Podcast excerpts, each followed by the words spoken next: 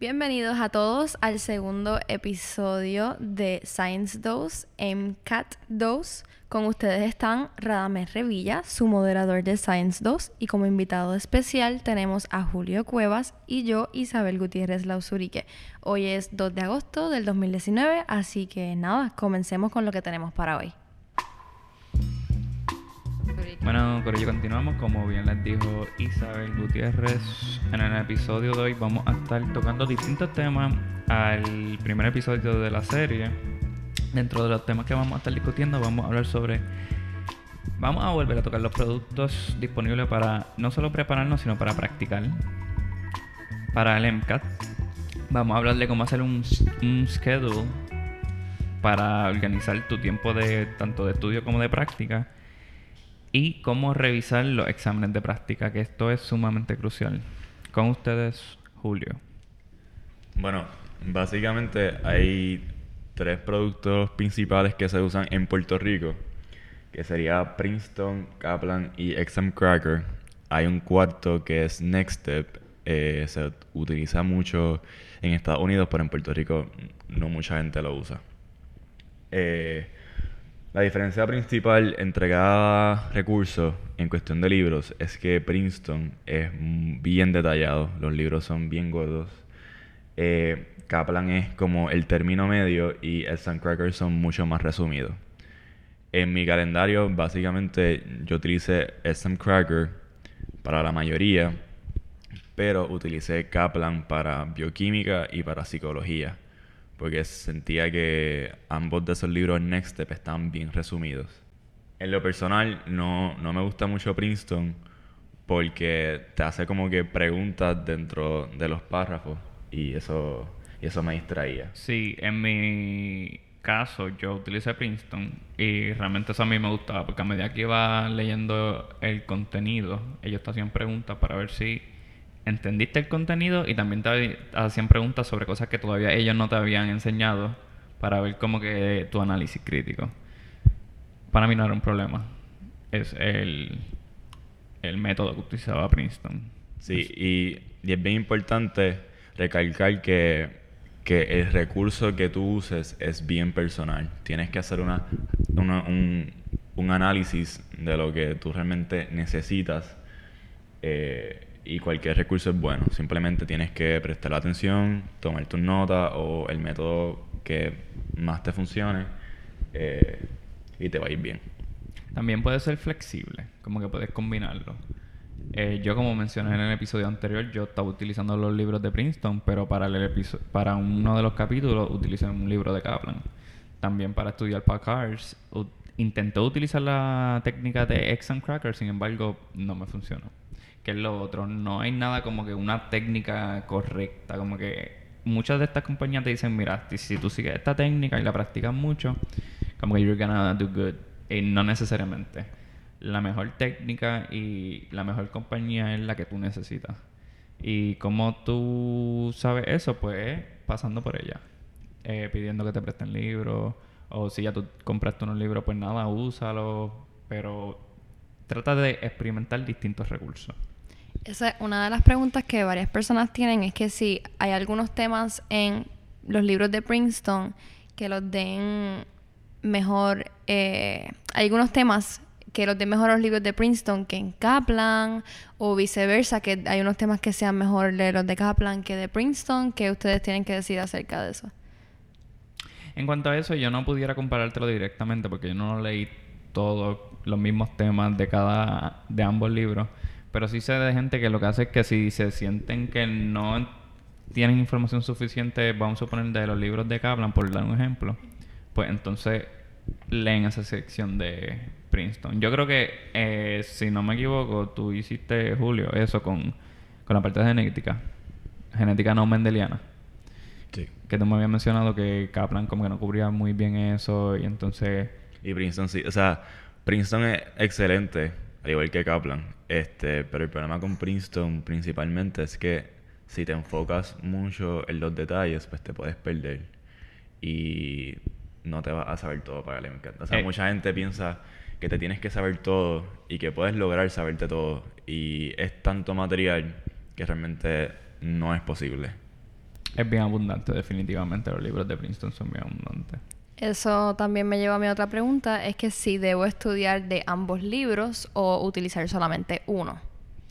Volvemos a lo mismo. Esto es cuestión de... Esto es cuestión del individuo. Si tú te sientes cómoda como que con los libros que tienes y como el contenido se te está presentando. Continúa con ese recurso. Claro. Por ejemplo, yo inicialmente tenía Sam Cracker para psicología. Leí el primer lecture, no me encantó, leí el segundo y ahí sentía que definitivamente no era mi recurso para psicología. Así que ahí fue que yo cambié para, para Kaplan. So, es, depende de cómo, tú te sientas. Por eso es importante eh, empezar con tiempo o hojear los diferentes libros con tiempo para que veas cuál te hace falta a ti personalmente. O no necesariamente los libros, como mencionamos anteriormente, también están los, los videos de Khan Academy. Sí, también. Y las prácticas de Khan Academy. Eh, este podcast es básicamente enfocado en hacer tu calendario low budget, pero toda práctica es buena. O sea, si coges un curso de Kaplan o Princeton, agota toda esa práctica primero y después ve a AMC. Este. Esto es lo otro que no mencionamos en el episodio anterior, es cuánto cuestan. Ah, sí, porque cada libro cuesta y sabemos que no vamos a estar comprando todos los libros porque no son baratos. Pero Kaplan y Princeton, principalmente los cursos cuestan como 2.500 por, por, por, redondearlo. Como que si uno compra el package completo, estamos hablando de miles. Y son, o sea, que incluye las clases. Y volvemos a lo mismo. Yo no necesariamente pienso que eso es efectivo. Yo no recomiendo a la gente a tomar las clases. Pero si a alguien le funciona. Pero en cuestión de los libros también, cada, o sea, vienen el package de los siete o ocho libros, lo que sea, de Princeton y de Kaplan y de todo. Y eso cuesta como redondeado unos 180 pesos o 170 por ahí. Que es mucho más barato que 2.500 dólares. Y es una inversión, es una inversión que se tiene que hacer realmente. Entonces, seguimos para el scheduling. para para calendario, lo que vamos a hacer es que yo voy a discutir más o menos lo que yo hice. Eh, y Radame hizo algo similar, simplemente que cambió algo en su periodo de práctica. Este, y él, él va a comentar un poquito respecto a eso más adelante. Mi calendario me ayudó a hacerle una amiga que se llama Alexandra Claudio. Shout out. Muchas gracias por tu ayuda. Ella va a empezar medicina este próximo lunes, que empieza el recinto de ciencias médicas. Duro, duro. Eh, para empezar, Next Step, la página tiene un eh, dos practice test gratis. Tiene uno half length que dura como tres horas y uno full length. Eh, mi primer día yo tomé el half como diagnóstico para saber más o menos en qué estaba débil y, y cómo estaba más o menos para para esa fecha. Eh, luego, básicamente, como yo utilicé Exam Cracker para la mayoría, eh, Exam Cracker es por lecture. Y cada lecture, si tú lo comparas con los libros de Kaplan, pues unen varios capítulos. Son, son lectures grandes. Eh, que, o sea, que, que, cubren muchos temas. Cada lecture tiene como 30 páginas, pero es, es bien denso. So, lo que hice fue que cada lecture lo dividí en dos días. Y así fui todo mi periodo de, estudio tomando nota. Eh, variaba los temas, o sea, no toqué corrido biología, corrido bioquímica, corrido psicología, corrido física, o sea, yo lo intercalé cada tema, ¿verdad? Para que uno no se canse o, o se agote sobre X o Y tema. Y también que te mantiene fresco en la variedad de los temas y no se te olvida, por ejemplo, si hiciste primero biología, pues no se te olvida biología, que fue lo primero que hiciste. Si, si tengo una amiga que estudió en orden, o sea, se leyó un libro completo de biología, corrido en una semana dos semanas, y después fue para el otro libro, etcétera. eso es bien por preferencia también. Mencionaste algo bien interesante y algo que mucha gente y muchas compañías hablan y es sobre tomar exámenes diagnósticos. Sí. ¿Recomiendas? ¿No recomiendas? ¿Y por qué? Lo recomiendo yo no quería porque tenía miedo, pero lo recomiendo porque te da una idea de dónde empezaste y a través de ello puedes ver tu progreso. O sea, puedes ver si realmente tu estudio es efectivo y si o sea, estás estudiando correctamente para alcanzar el score que tú, que tú quieres. ¿Dónde se consiguen esos exámenes diagnósticos? En la página de, de Next Step, tú te haces la cuenta y instantáneamente tienes los dos exámenes gratis de práctica. Si quieres más exámenes, pues ahí ya tiene un costo que no recuerdo ahora mismo. Inclusive, yo creo que Kaplan o Princeton, no estoy seguro, uno de los dos, ellos ofrecen uno gratis en su página. Ahora bien, he escuchado que estos exámenes diagnósticos, ese primer examen que te ofrecen gratis, generalmente es mucho más difícil de lo que realmente representa. Para que tú te sientas que tienes que tomar el curso de ellos. Es- Eso es lo que dicen. Es como un tipo de persuasión. Sí. Como que te digan, ok, me colgué, necesito comprar repaso porque si no, así mismo voy a salir en CAT. No cojan miedo si se cuelgan en ese primer diagnóstico porque realmente no es representativo de lo que es realmente el MCAT. Y como mencionamos en el, en el, en el pasado podcast, este, si tienen cualquier duda o quieren cambiar de recurso o el camino que están tomando, en Reddit hay muy buenos consejos y ahí dicen que los exámenes que más se parecen al AMC es Next Step. Los otros, pues lo hacen un poco más difícil para que sientas que realmente necesitas el curso para, para seguir subiéndolo. Y volvemos a lo mismo, que sea más, más difícil no, necesara- no necesariamente significa que es representativo. Y esto es algo que para mí es bien importante porque la primera vez que yo estudié, estudié de Princeton y sus exámenes y eran más difíciles, pero no son representativos. Sea, yo no pude extrapolar la misma técnica al examen real. Yo, he visto lo- los exámenes de Princeton y la diferencia es que Princeton es, bien botella. Cada parte es bien botella. So, obviamente, si no has estudiado bien, pues no te lo vas a saber y por eso es más difícil. Y no se parece a lo que es AMC, porque AMC es mucho análisis. O sea, la botella pura es, es mínima. So, por eso es, es mucho más difícil. Ok, ok. ¿Y qué me puede hablar de tu periodo en cuanto al tiempo de práctica? Bueno, después de cubrir toda la teoría, yo procedí a utilizar los recursos de AMC. Antes de esto, mientras yo estaba leyendo, eh, tenía el libro de Cars The Next Step, que tiene los 108 passages, y los dividí este, dos passages diarios, o uno como me sintiera.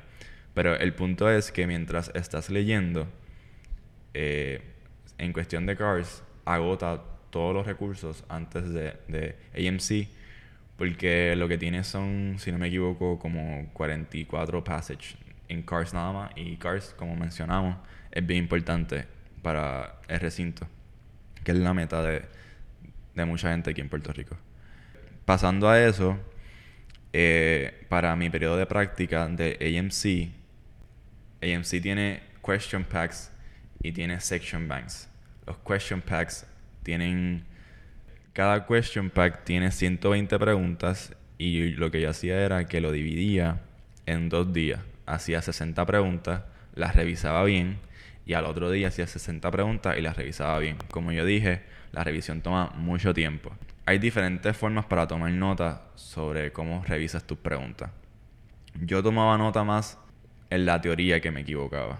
Hay gente que simplemente pone el tema para después retomar el, el- el Ok. análisis o el estudio. Yo veía las explicaciones, si no entendía en Reddit también hay muy buenas explicaciones. So, yo tomaba nota de por qué me estaba equivocando, pero más en cuestión de la teoría. O sea, si fallé porque no me sabía algo en específico, pues yo la apuntaba. Y, y también estaba haciendo un repaso de las, de las preguntas. No en cuestión para aprenderte las preguntas, pero aprenderte la teoría de por qué la sacaste mal. Y así fui con, con cada tema. La primera semana fue biología y química, la segunda física y, el, y biología 2, o sea, meaning el question pack 2 de biología. Eh, después química con física, después voy para los section banks, pero, lo importante es que cada question pack o section bank me tomaba dos días para revisarlo correctamente. Pues en mi caso yo hice algo similar. Yo lo que hice fue que dividí mi tiempo en dos fases. O sea, yo le llamé fase. Hice un cheat en el que dije, ok, yo tengo que sacar un mes de práctica antes del, del MCAT. Y el periodo que yo tenía disponible, que era como alrededor de dos meses, yo calculé cuántos capítulos yo tenía que cubrir en una semana para en, ese en esa primera fase de obtener el contenido, pues cubrir todos los temas que se van a tocar en el CAT. Y yo no tuve un orden específico. Yo lo que hacía era prácticamente, pues leía capítulos de temas que se relacionaban, los leía en órdenes, eso sí. Pero en, como que no decía, ok, pues primero voy a cubrir el tema completo de orgánica o de bioquímica. No, yo como que decía, pues, qué sé yo, hoy quiero estudiar psicología. Yo estudiaba psicología. Y después estudiaba biología. Pero no es como que hacía el primer capítulo de biología y después iba al séptimo. No hacía eso. Nada, pero el punto era como que cubrir esos siete capítulos semana- semanales para el tiempo que yo tenía disponible. Luego, como yo dividí eh, mi material de práctica, que esto realmente es lo que yo entiendo que es crucial. Como Julio mencionó, tienen los question pack y los section banks. Los section banks son mucho más difíciles, más analíticos que los question pack. So, yo hice lo que la gente le llama custom test. Yo dividí el material de práctica como si fueran exámenes y yo sacaba 60 preguntas de cada section bank o question pack de, qué sé yo, eh, biología, después de química, después de psicología y 50 de CARS. Y yo creaba como unos exámenes eh, feca, porque realmente no, no, o sea, yo no me lo estaba timing y cubría un- ese material en un día. Eso era como si fuese un examen, pero era una manera de dividir el, el material de práctica. Eh, ahora, la revisión. ¿Cómo yo revisaba esto, et- este material? Tengo, tengo una pregunta aquí. Dale, dale. Eh, ¿crees, que, ¿Crees que un mes fue suficiente para la práctica? Yo creo que el, el mínimo. Como que yo hacía cada tres días un examen en cuestión a los custom test. En un día cubría ese, o sea, 50, 50, 60, 60, whatever. Y tenía dos días para revisarlo. Haciendo eso, un día examen, dos días para revisar lo que tuve bien y lo que tuve mal, pues yo creo que estuvo un poquito apretado, pero me dio el tiempo exacto para cubrir todo el material de práctica de AMC. Que entonces recomiendas que mínimo sea un mes, pero las personas que puedan tener un poco de más tiempo, pues lo utilicen. Claro, claro, definitivamente. También hay que tener cuidado porque, eh, como yo mencioné, eh, para mí tres meses fue suficiente porque ya al final de, mi- de mis tres meses, o sea, ya la última semana yo estaba explotado. Yo no quería saber más, más Ah, del sí, MCAT. same. Pero eso es bien personal, o sea, todo esto es bien personal. Para el MCAT no hay una fórmula específica. Sí hay unas guías, pero tú, tú lo acomodas como tú te sientas. Claro, hay gente que está un semestre completo estudiando para sí, el MCAT. Sí, y seis o sea, como seis meses estudiando. Bueno, nada. ¿Qué yo hacía para revisar? Yo revisaba tanto las buenas como las malas. Y las leía completas. Si, no si leía la pregunta y no sabía de qué me estaban hablando, volvía al passage y lo leía completo. Porque ese es el tiempo para eso, para revisar. Eh, ¿Por qué revisaba las buenas? Porque muchas veces uno las pega. O la pusiste buena, estaba indeciso, no sabía, o eliminaste dos y la pusiste buena. So, yo no cuento eso como que es información que yo conozco o estaba 100% seguro. So, yo revisaba tanto las buenas como las malas. Ahora, ¿qué yo hacía con esa que tenía mal o que las tuve bien, pero realmente no me la sabía? Yo leía la explicación que me daba sí, pero esa explicación es bien general. So, generalmente yo iba a todas siempre a Reddit. Ponía la pregunta en Google y te sale un forum de Reddit y ellos dan unas explicaciones brutales. Si aún yo no estaba satisfecho, yo no volvía a los libros. Ahí yo volvía a Khan Academy, al tema particular y lo que hacía prácticamente era reaprender. Aparte de eso, yo también tenía un documento que es un resumen del de, de todos los libros de Kaplan. Que ese documento, si alguien lo quiere, yo se lo puedo enviar. Eso es un resumen. A veces iba el resumen en vez de los videos de Khan Academy, pero era prácticamente reaprender algo, porque si no entendía con Reddit ni con la explicación de AMC es porque no entendía el material. Yo era bien riguroso con eso, como que con entender todas las preguntas que tenía mal. Y yo creo que si tú haces eso, sobre todo con el section bank, que es la parte más difícil del examen, de el material de práctica, per- perdón, tú vas a estar duro. Y, y, y es bien importante que los question packs, como mencionaste, son más fáciles. Que realmente lo que se asemeja al examen real son los section banks. Claro. Que son 100 preguntas de química física, siempre pregunta biología bioquímica y siempre pregunta psicología. Esas 300 preguntas son vital revisarlas cada una y analizarlas. Y como entenderla. son. Si tú entiendes todas las técnicas que se mencionan, el, el formato, el palabreo que ellos usan. Ah, otra cosa que a mí, a mí me ayudó mucho era eh, predecir. Yo antes lo que hacía era que antes de leer el passage, yo iba a las preguntas. Las leía y luego iba para el passage. Eso yo creo que una pérdida de tiempo. Porque nada, iba a las preguntas, después no me, no me acordaba las preguntas, leía nada. No sé, hay gente que le funciona, a mí no me funciona. Ahora, ya en esta segunda vez que estaba tomando el ENCAT, yo leía el passage y a medida que yo iba leyendo, yo highlighteaba las cosas que yo pensaba, ok, me van a preguntar esto por ley. O como que si me mencionaban un residuo de un amino, de una proteína, yo lo highlighteaba. Y trataba de predecir una pregunta como que, ok, probablemente me van, a, me van a preguntar si cambio este residuo, qué le pasa a la proteína, o siempre estaba tratando de predecir, como que si veía un término familiar o un término de, de física o química, orgánica, trataba de predecir, ok, qué es lo que me van a preguntar. Y esto se logra con la práctica. Sí. Eh, ya una vez tú llevas practicando bastante tiempo, tú puedes predecir más o menos por dónde viene. Y en Cars pasa mucho también. Pues fíjate, Cars yo nunca le cogí el truco. Sin embargo, eh, yo diría que química y biología sí, definitivamente. Y cuando yo, luego de leer el passage que highlighteaba, iba a las preguntas, muchas de las predicciones que yo había hecho, en efecto ya estaban como que hi- highlighted. So, eso me funciona.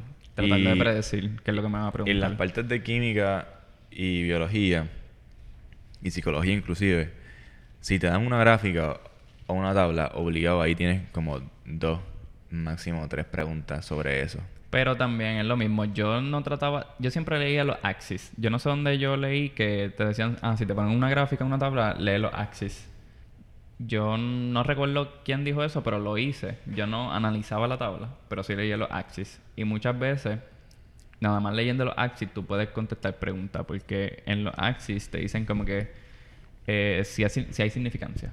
Y muchas de las contestaciones y las preguntas eh, por lo menos en psicología y sociología, se contestaban simplemente si tú sabías si había o no había significancia.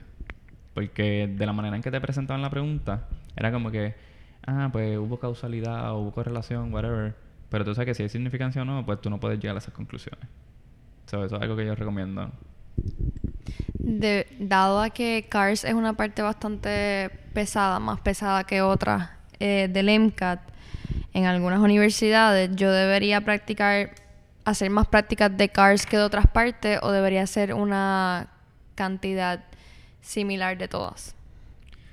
Yo diría que Cars es difícil para personas de Estados Unidos, pero más para nosotros, porque por más buen inglés que uno tenga o que puedas tener, No es nuestro primer no idioma. Es, no es nuestro primer idioma. So, yo practiqué mucho más de Cars que de cualquier otra parte para intentar subir Cars. Pero Em, también es, o sea, es al mismo tiempo equivalente porque en Cars tú no lees. So, le de- dediqué el mismo tiempo, pero practiqué más de Cars en cuestión de preguntas y passage. Sí, pero eh, yo creo que CARS es practicar since day one. Y tratar de, en tu periodo de la primera fase de tu estudio, que es como que aprender de los temas, tratar de encontrar qué técnica es la que a funciona. Esa es una de las cosas que yo vine a encontrar tarde en, para CARS. Si tú consigues qué técnica es la que a funciona temprano en tu práctica, tú puedes utilizar esa técnica y explotarla. Y mucha gente recomienda practicar todos los días de CARS. Y yo no practiqué todos los días, pero si lo hubiese hecho, maybe hubiese salido mejor. pero ya. Y es bien importante, en mi calendario, yo semanalmente tenía un, un rest day para descansar. No me gustaba tenerlo en el calendario, pero realmente habían días que me hacía falta. Y quizás, porque lo tenía los domingos, quizás no tomaba un domingo de descanso, pero algún día en la semana como que me sentía, este día no voy a ser muy productivo, so voy a cogerlo más suave, simplemente veo videos. Pero es bien importante escuchar tu cuerpo porque te vas a cansar eventualmente. Sí, eso es algo que a mí por lo menos siempre me han recomendado ya cuando yo empiece a estudiar del MCAT. Muchas personas me han dicho que es indispensable tener ese día. Un día por lo menos a la semana de descanso porque si no, eh, you're gonna burn out. Y no queremos eso. Queremos siempre estar eh, bien y y eh, con energía para poder estudiar todos los días bien, porque de nada vale obligar a tu cuerpo a estudiar un día que te sientes bien cansado para no ser productivo. Definitivo. Claro, pero volvemos a lo mismo, eso es bien personal, porque yo tomaba días de descanso, pero eran arbitrarios. Yo realmente nunca puse, o sea, en mi plan de estudio yo nunca me tomé un día para descansar. Como que en la graduación, pues ese día no estudié. Pero habían semanas que yo estaba en dos y tres semanas como que corridas sin cogerme un día de lunes a domingo. ¿Y cómo te sentiste? Bueno, normal. Realmente en el periodo de estudiar y práctica yo estaba normal. Ya esas últimas do- dos semanas, semanas, como que ya yo estaba cansado. Ya yo, yo solo quería coger en un Sí, y salir de porque, eso. porque es como un conjunto de el estrés que tienes, como que se acerca la fecha. Y es también todo lo que tú has sacrificado, como que todas las cosas que tú has dejado, los paris, los hangueos. Hace tres meses tú no sales, o si sales son cosas estúpidas, como que por estar literalmente estudiando. Y todo el mundo en verano hangueando y vacilando y tú estudiando. Y es como que ya, como que necesito, Estoy- necesito mi vida ya. Estoy ready para salir ya de esto. Sí. Ok. Eso es el calendario. En cuestión de práctica de los question pack y section banks, nos faltan los full length. Los full length. Eh, yo tomé siete, como ya mencioné. Cogí tres de Next Step. Este, y cogí cuatro de AMC. AMC tiene tres que te dan un score, como mencionó Radame en el podcast pasado, y un sample test que no tiene un score, pero lo puedes buscar. Hay tablas en Reddit, precisamente. Hay una tabla que te convierte el puntaje. Este, yo agoté Next Step primero, cogí esos tres primeros y después AMC. Eh, porque por más que cualquier compañía, Princeton, Kaplan te digan, o Next Step te digan que ellos tienen recursos, que estudian y que agotan tiempo y whatever, nada se asemeja a lo que, a lo que es AMC. Así que ya en esas últimas semanas llegando a tu examen tú tienes que practicar exclusivamente AMC porque el vocabulario, el formato, la forma que te preguntan pues es, es bien particular y ninguna compañía se asemeja a lo, a lo real. Sí, realmente todo cambia. Como que no necesariamente el contenido de los temas, pero cómo te lo presentan, el tipo de preguntas que te hacen, qué es lo que ellos están buscando. Pues definitivamente esa última, esos últimos cuatro exámenes de práctica tienen que ser los de AMC, porque son los más representativos y tú tienes que trainearte, como quien dice, a lo más representativo. Eso mismo es lo que hacen los deportistas. Este, en mi caso yo solo cogí cuatro. Yo diría que son cinco, pero ese quinto es un half length que ofrece AMC, que son 30 preguntas de cada sección. Pero eso no hay un score y nada. Yo lo tomé y lo corregí, whatever.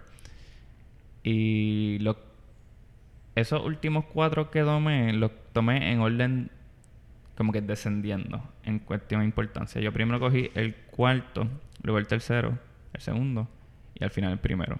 Porque supuestamente dicen que el primero es el más representativo del examen real.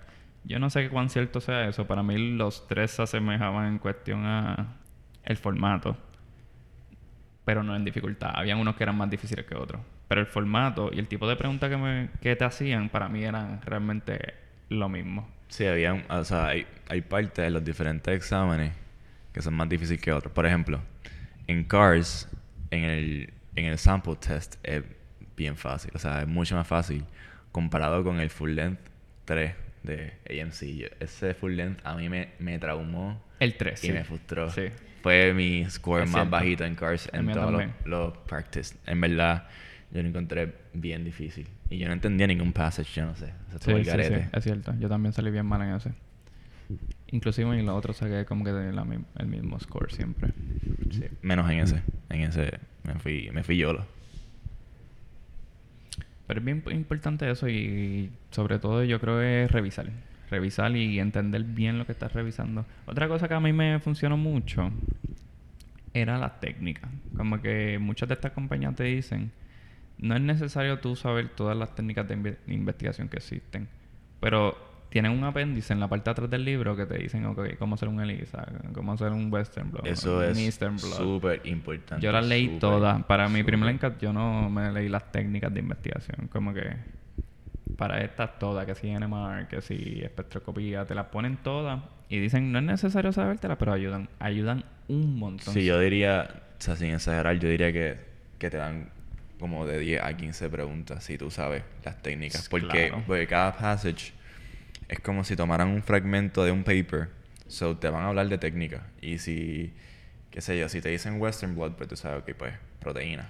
O sea, ya tú O- sabes o qué es la may- que hay, o- depende o, de la, maybe si te dicen Western la Blood, técnica. tú sabes que están utilizando enzimas de restricción. Exacto. O O sea, ya ¿Qué es la técnica y cómo se hace la técnica? es es súper, importante. es súper. Si Yo- utiliza o si no utiliza aminoácidos, eh, anticuerpos, perdón, y esas cosas. Yo leí eso, yo vi videos, y tanto para biología como para química. Este, lo que es NMR, como tú mencionaste, espectro, infrarrojo, este, todo, toda técnica, eh, cromatografía. Exacto. Yo diría que es un must. de sí. Como que si tú puedes sacar ese tiempo para leer los apéndices de estos libros y entender todas las técnicas de investigación, de qué constan y para qué sirven, Súper, súper va, a, va, a en- va a coger esos passages y los va a, los va a aniquilar.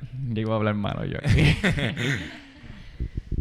Entonces, mi última semana lo que hice fue repasar mis notas, mi libreta, que era como mi Biblia. Ya yo tenía todas mis notas de todas las clases y repasé todo eso. Repasé eh, las, las que había sacado mal de, de AMC. Me enfoqué en esa, en esa última semana.